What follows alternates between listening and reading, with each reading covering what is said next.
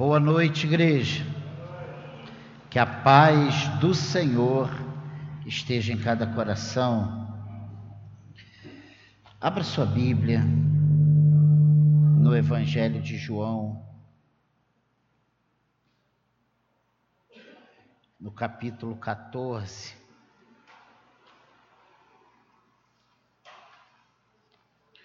Evangelho de João, capítulo 14.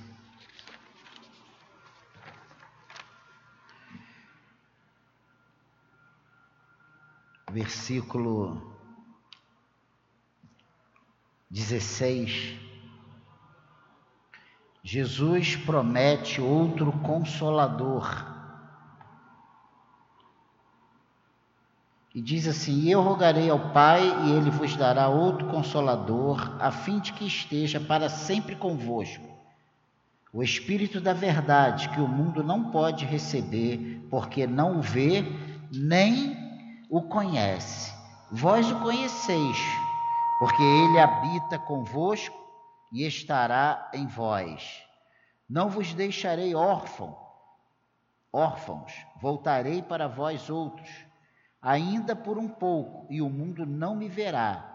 Mas vós, porém, me vereis, porque eu vivo, vós também vivereis. Naquele dia, vós conhecereis que eu estou em meu Pai, e vós em mim, e eu em vós. Aquele que tem os meus mandamentos e os guarda, esse é o que me ama e aquele que me ama será amado por meu Pai, e eu também o amarei e me manifestarei a ele. Disse-lhe Judas, não os cariotes, de onde procede, Senhor, que, és, que estás para manifestar-te a nós e não ao mundo? Respondeu Jesus: Se alguém me ama, guardará a minha palavra, e o meu Pai o amará e, vire, e viremos para ele e faremos nele morada. Quem não me ama não guarda os meus as minhas palavras, e a palavra que estás ouvindo não é minha, mas do Pai que me enviou. Isto vos tenho dito, estando ainda convosco. Mas o Consolador, o Espírito Santo, a quem o Pai enviará em meu nome, esse vos ensinará todas as coisas e vos fará lembrar de tudo o que vos tenho dito. Deixe-vos a paz, a minha paz vos dou, não vos la dou como a dá o mundo. Não se turbe o vosso coração, nem se atemorize. Ouviste que eu vos disse: Vou e volto para junto de vós. Se me amasseis, alegrar-vos-ieis de que eu vá para o Pai pois o Pai é maior do que eu. Diz, disse, disse-vos agora, antes que aconteça, para que quando acontecer, vós creais.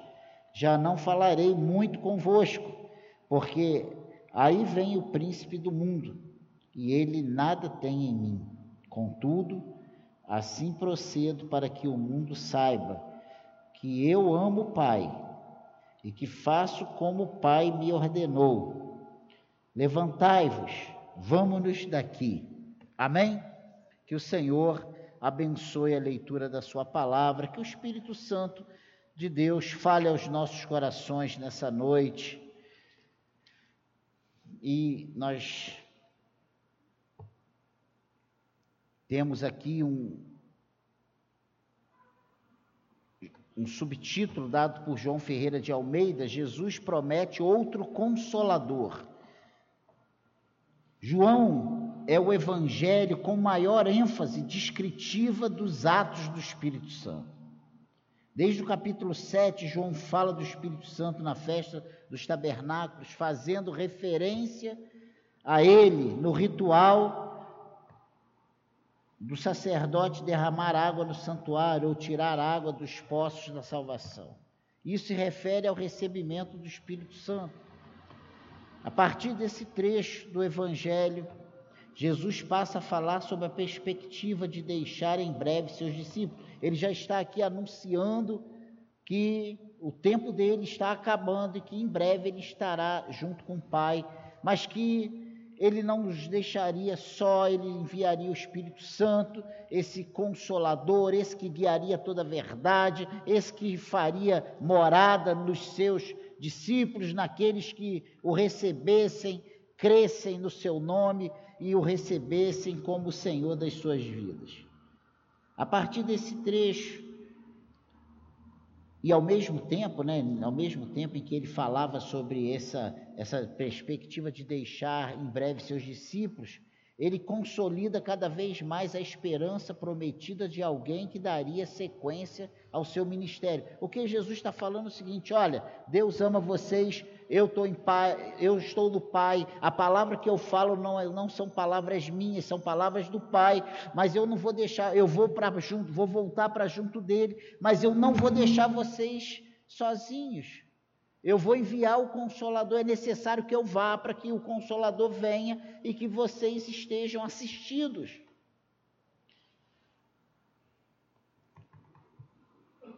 Alguns esclarecimentos que precisam ser deixados, ser bem colocados. Quando ele fala da, do, do consolador, da vinda do Espírito Santo, ele está falando muito, isso é muito mais do que expressão de uma segunda bênção, muito mais. Ele é mais que manifestações de poder dado ao povo de Deus. Ele é mais do que manifestações sobrenaturais. Ele é Deus, e isso precisa ficar muito claro. E a igreja o tem transformado numa força ativa, né? Mas não é só isso, ele é Deus. Nós não podemos agir como agem algumas religiões aí, que a, colocam ele como essa força ativa, é o que. Não, ele é Deus. Isso precisa ficar muito claro. O, o Espírito Santo é a presença de Deus nessa terra. Ele diz aqui no versículo 18: olha o que ele diz. Não vos deixarei órfãos, voltarei para vós outros. Olha que coisa interessante. Então eu voltarei para vós outros.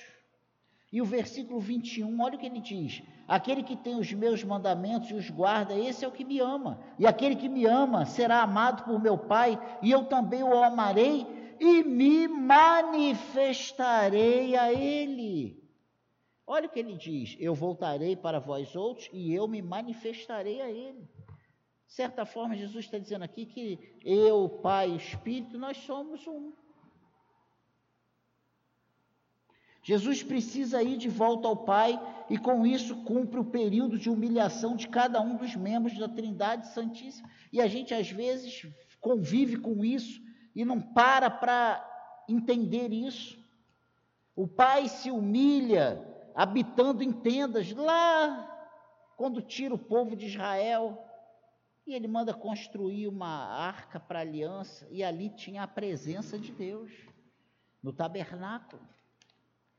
O filho se humilha habitando entre nós, no corpo humano, nascido de uma virgem, Virgem Maria, obra do Espírito Santo. E o Espírito Santo se humilha habitando dentro de nós, alma humana. É a Trindade entre nós e se humilhando. Lá no Evangelho de João, no capítulo 1, no versículo 14, é um, um, um versículo lindo. Olha o que ele diz aí. Olha que coisa interessante. João, capítulo 1, versículo 14. E o Verbo se fez carne e habitou entre nós, cheio de graça e de verdade, e vimos a sua glória, glória como do unigênito do Pai. Olha que coisa tremenda. Esse João 1,14 é a expressão do que a Trindade fez por nós. O Verbo se fez carne, habitou entre nós, cheio de graça e de verdade, e vimos a sua glória, glória como do unigênito do Pai. Nós temos todas as razões para glorificarmos o nome do Senhor. E precisamos entender que o Espírito Santo, uma segunda coisa interessante, ele vem e através, né, e em nós, exercendo o ministério de Deus. Se você pegar aí o versículo, voltando aí para o nosso texto de origem, capítulo 14, o versículo 23 e o versículo 24, olha o que ele diz aqui. Respondeu Jesus: Se alguém me ama, guardará a minha palavra, e meu Pai o amará, e viremos para ele e faremos nele morada. Quem não me ama não guarda as minhas palavras, e a palavra que estás ouvindo não é minha, mas do Pai que me enviou. Olha que coisa deliciosa. Olha que coisa tremenda. Jesus mostra que o ministério dele e em seguida do Espírito Santo é o de ensinar os filhos de Deus os seus desígnios. E ele continua ainda hoje operando isso em nós, nós, a igreja.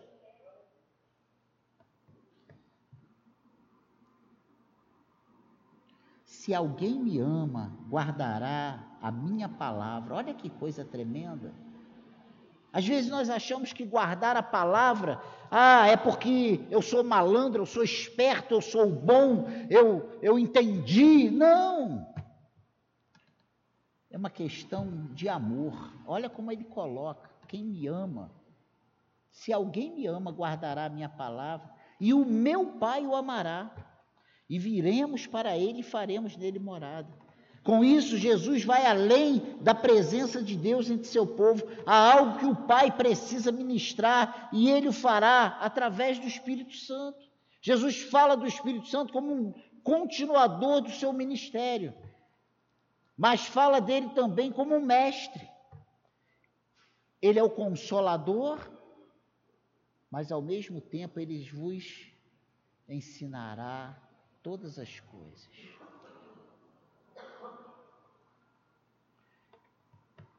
Mas o Consolador, o Espírito Santo, a quem o Pai enviará em meu nome, esse vos ensinará todas as coisas e vos fará lembrar de tudo que vos tenho dito. Jesus, ele é tremendo, ele sabe das nossas incapacidades, da nossa fraqueza humana, da nossa dificuldade de lembrar das coisas nas horas necessárias. Mas ele diz: Olha, eu vou deixar o Espírito Santo e ele fará vocês lembrar de todas as coisas.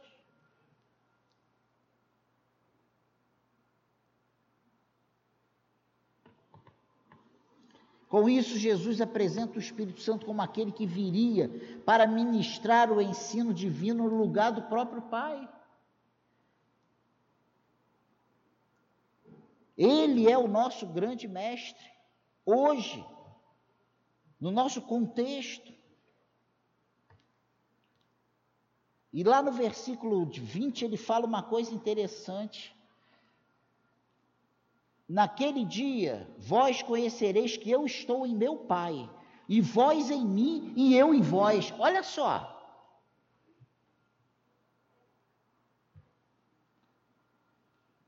É o próprio Deus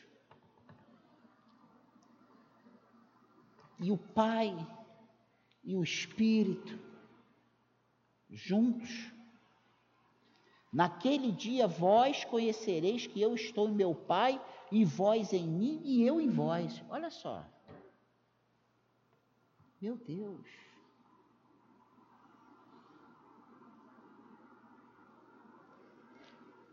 João continuará a tratar desse assunto mais maduro em sua fé, lá em 1 João, lá quando ele escreve as cartas de João, lá em 1, 2 e 3 carta de João. No capítulo 3, no versículo 24, ele diz: E aquele que guarda os seus mandamentos permanece em Deus e Deus nele, e nisso conhecemos que ele permanece em nós pelo Espírito que nos deu. Não adianta a gente abrir a boca e bater o pé e afirmar, porque eu sou, porque eu tenho. porque não, não basta só a nossa afirmação, não basta só as nossas palavras. Aquele que guarda os seus mandamentos permanece em Deus. A questão é: temos permanecido em Deus? Nós estamos nele, ele está em nós. Nós temos o seu espírito. São perguntas que nós precisamos fazer e ter a resposta. Aquele que guarda os seus mandamentos permanece em Deus e Deus nele. E nisso conhecemos que ele permanece em nós pelo Espírito que nos deu. O Espírito Santo de Deus habita em nós.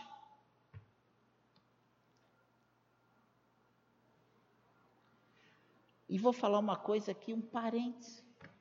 Temos vivido dias tão difíceis.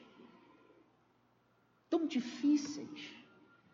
Como eu estava conversando aqui no início, antes do culto, Parece que nós estamos levando caixote praia, na praia, né? É uma onda estourando em cima da outra. Quando você pensa, você vai respirar, já vem um cascudo e outra onda, e outro problema, e outra coisa, e, e que você às vezes não tem tempo de, sabe?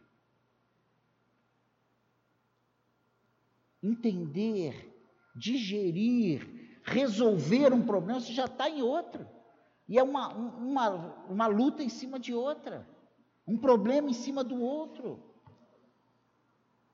E nesse momento é muito difícil, como cristãos, permanecermos em Deus e Ele em nós.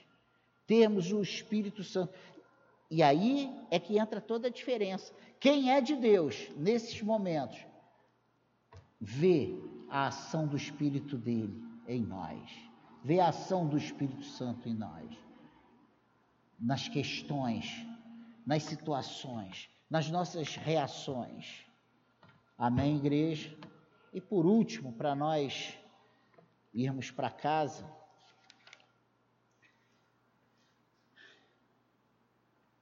o Espírito Santo é a ajuda de Deus para nós. E olha o que ele diz no versículo 16: E eu rogarei ao Pai, e ele vos dará outro consolador, a fim de que esteja para sempre convosco. Olha isso. Às vezes nós achamos que o que o Senhor nos deu foi pra, por um momento, foi por uma ação, sabe? Foi, foi naquele momento. Não, Ele nos deu para sempre. O que ele mandou, o que ele enviou para nós é para morar em nós, é para habitar em nós, é para estar em nós 24 horas, é um socorro bem presente na nossa angústia, em todos os momentos. Não apenas em um, em um evento, não apenas, sabe, numa, numa manifestação. Isso se refere a um fundo legal em que alguém passa a defender um acusado de algo que ele realmente fez, mas que é passível de defesa legal. Nós temos o Espírito Santo a orar por nós, a interceder por nós, a nos ajudar nas nossas incapacidades. Quando nós não conseguimos nem mais orar, aí nós temos em nós o Espírito Santo com gemidos inexprimíveis. Sabe aquele momento que você não tem palavras e que você já não sabe nem o que pedir, como pedir, que você só geme ali, sabe? Nesse momento, você está sendo assistido. Não por alguém que está longe, mas alguém que está perto, está dentro de você, está em você.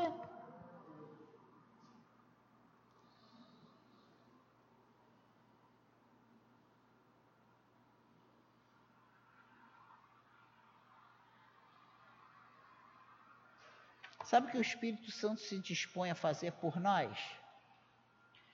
A pôr a mão no fogo por nós, literalmente. É isso que o Espírito Santo se dispõe a fazer por nós diante do Pai.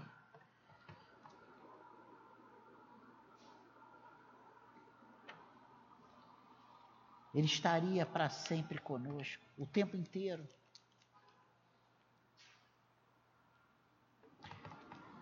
É isso que quer dizer estar diante do Pai em nosso favor, rogando, habitando.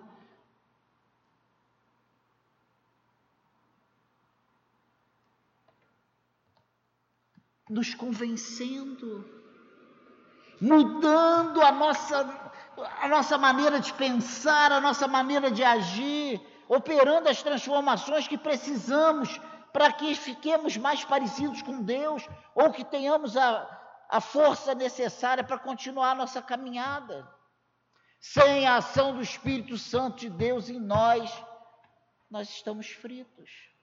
Nós não vamos, nós não conseguimos. Ele é o chamado de Deus, sabe, ao nosso coração. E ele diz isso nesse versículo 23 que nós já vimos: Se alguém me ama, guardará a minha palavra, e o meu Pai o amará, e viremos para ele, e faremos nele morada. Juntamos a isso que está no versículo 2. Na casa do meu pai há muitas moradas, é isso que está dizendo aí? Olha o que diz aí. Na casa de meu pai há muitas moradas. Se assim não fora, eu vou-lhe teria dito pois vou preparar-vos lugar. Olha que coisa tremenda. A Bíblia diz que é o Espírito Santo que testifica no nosso coração que nós somos filhos de Deus.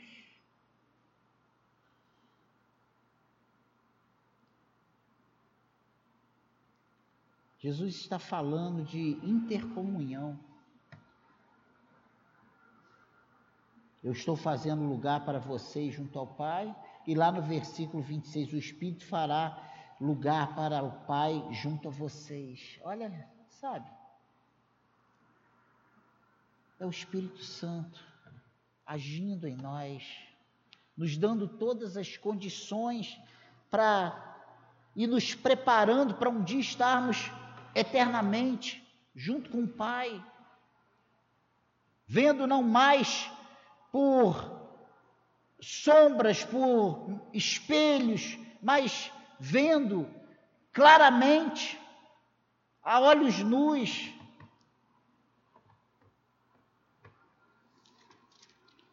Olha o que diz o versículo 27. Deixo-vos a paz, a minha paz vos dou, não vou lá dou como dá o mundo, não se turbe o vosso coração, nem se atemorize.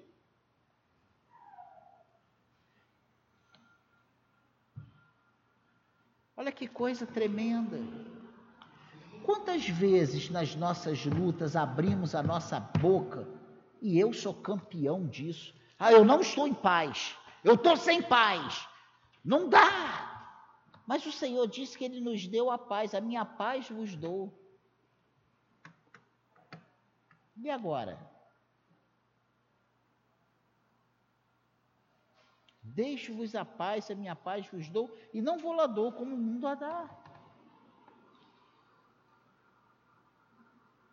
Mateus Henry diz que quando Cristo estava prestes a deixar o mundo, ele fez a sua vontade. Sua alma, comprometida com o Pai em seu corpo, ele legou a José. Suas roupas ficaram para os soldados, sua mãe deixou os cuidados de João, mas o que ele deixou a seus discípulos pobres, que havia deixa, deixado tudo por ele, sabe, aquele que pegou, que estava arando lá, pegou os seus, seus bois, matou, pegou aquela madeira lá que, ele, que aparelhava os bois, fez uma fogueira, queimou, fez uma festa, um churrascão e, e se despediu. Aquele que largou os seus barcos cheios de peixes, e foram seguindo Jesus. Sabe o que Jesus deixou para eles? Não foi prata nem ouro, mas ele deixou que era infinitamente melhor a sua paz. Ele deixou a sua paz. Hoje nós temos a paz de Cristo. E, e parando e pensando nisso, o que eu vejo que é a razão de não enlouquecermos, é a razão de não nos nos matarmos, não tirarmos a nossa própria vida, porque ao mesmo tempo que a gente se ira e se aborrece,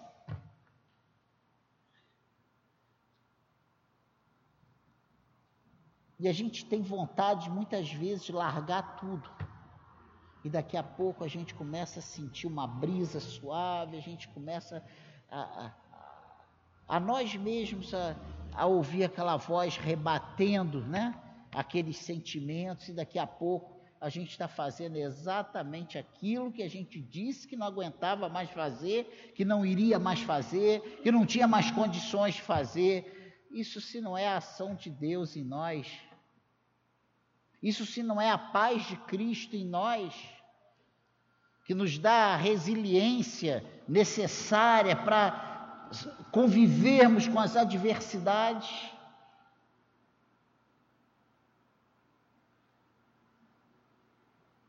Irmãos, sabe qual é a grande realidade? Nós temos o que o mundo não tem: a paz de Cristo a presença do Espírito Santo de Deus em nós. Esse é o diferencial. Não há como explicar isso. E sabe o que é triste? É você olhar para o lado e você ver que as pessoas estão dentro das igrejas, correndo de um lado para o outro, dando cabeçada uma na outra, porque não consegue parar e desfrutar dessa paz que Cristo já nos deu.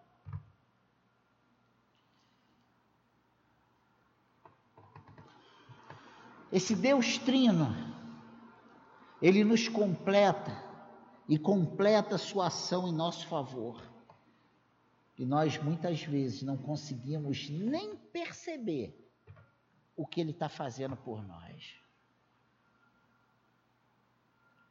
Como aplicação, precisamos entender que no vazio dessa nossa existência, na solidão das nossas tristezas, que todos nós passamos, meu Deus, quem não precisa decidir coisas? Quem que não fica entre a cruz, né? E a caldeira, o que que eu vou fazer? Precisamos lembrar que o Espírito Santo é a presença de Deus em nós. Precisamos disso. Na distância de Deus em nossas fraquezas, o Espírito Santo é a ministração do Pai em nós. É Ele que fala: olha, você é meu, você é de Deus. Na maior, nas maiores dificuldades e angústias, o Espírito Santo é o próprio Deus nos ajudando. Nessa busca que temos por Deus, somente o Espírito Santo chama nosso coração ao coração de Deus. E eu rogo ao Senhor nessa noite, eu oro, eu peço por nós, pela SECAD, para que a SECAD entenda o que é a vontade de Deus e o que não é. E eu acho que isso é fundamental para todo crente, saber o que é e o que não é a vontade de Deus. O cristão que consegue entender o que é a vontade de Deus e o que não é a vontade de Deus, ele é feliz. Ele vai caminhar altaneiramente e ele vai ter um fim proveitoso. Essa é a realidade. O que tem faltado são porque tem muitas pessoas dentro da igreja que não entendem o que é a vontade de Deus, não sabe se o que estão fazendo é ou não é a vontade de Deus, e aí começam a meter os pés pelas mãos, começam a ouvir um monte de coisas. Que é isso, pastor? É a realidade. Que o Senhor ele nos ajude nisso. Que a SECAD, que os secadianos, que os membros desta igreja entendam o que é e o que não é a vontade de Deus. O Senhor não começou algo e deixou parte por fazer. Tudo nele é completo. A obra do Senhor é completa. O plano do Senhor para nós é completo. Nada na nossa vida o Senhor faz pela metade. O Senhor faz por completo. Mesmo que agora a gente não consiga ver e entender o porquê das coisas, quando nossa vida está nas mãos do Senhor, o nosso fim é proveitoso. O Deus vivo habita em nós. Somos morada do Altíssimo, somos templo do Espírito Santo. E você que é templo do Espírito Santo, diga amém.